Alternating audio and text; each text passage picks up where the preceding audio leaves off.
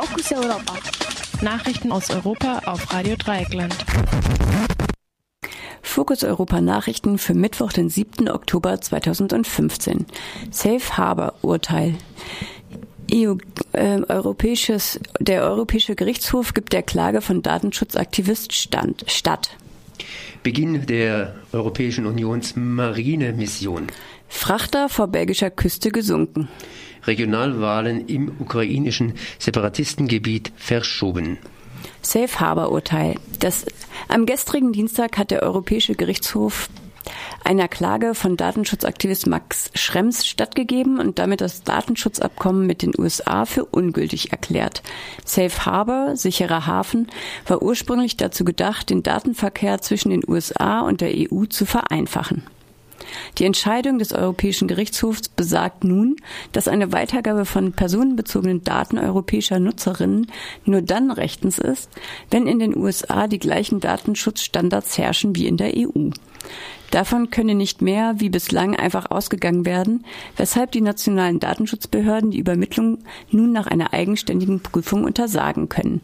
Schrems hatte vor dem Europäischen Gerichtshof geklagt, weil seine Facebook-Daten über die Europazentrale des Konzerns an Irland in die USA weitergegeben wurden und sie dort nur unzureichend vor dem Zugriff der US-Geheimdienste und er sie dort nur unzureichend vor dem Zugriff der US-Geheimdienste geschützt sah.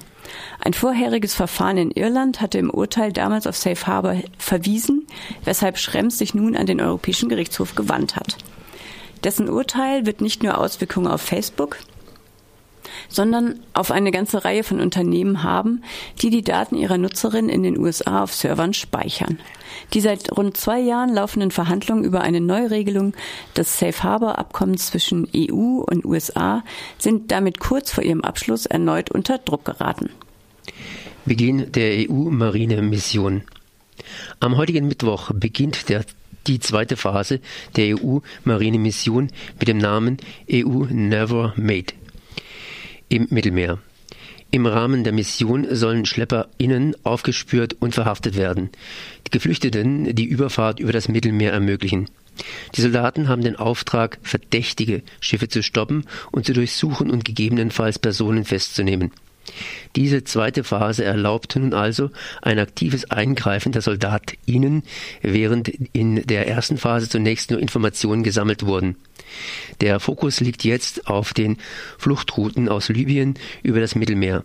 Die EU will allerdings zunächst nur außerhalb der libyschen Hoheitsgewässer agieren, wozu sie nach eigenen Rechtsgutachten weder die Erlaubnis der libyschen Behörden noch ein Mandat der UNO benötigt.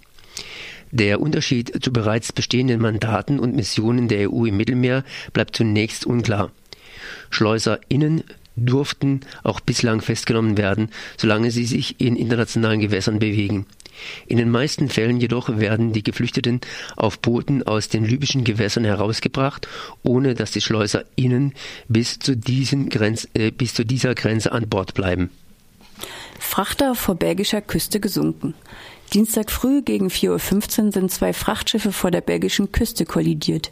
Eines der beiden Schiffe, die Flinter Star, fuhr danach auf eine Sandbank auf und ist bis zum Oberdeck mit Wasser vollgelaufen. Das zweite beschädigte Schiff konnte in den Hafen von Seebrügge einfahren.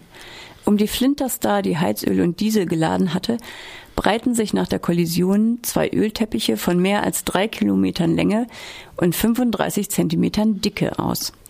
Die belgische Küste inklusive eines Naturschutzgebietes sei nicht betroffen, versicherte der Gouverneur der Provinz Westflandern Karl de Calouwe. Allerdings wird das Öl wohl in den Niederlanden auf Land treffen. Die Besatzung beider Schiffe blieb unverletzt. Regionalwahlen in ukrainischen Separatistengebieten verschoben. Die pro-russischen Separatisten in der Ostukraine haben die für den 18. Oktober und 1. November geplanten Regionalwahlen im Donbass auf Anfang nächsten Jahres verschoben.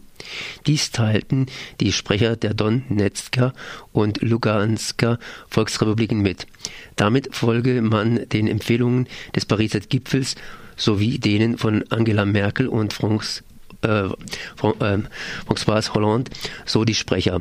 Die umstrittenen Wahlen wurden als massives Hindernis zur Durchsetzung des Minsker Friedens wahrgenommen. Allerdings bereitete die Verlegung auch dem ukrainischen Präsidenten Petro Poroshenko Probleme.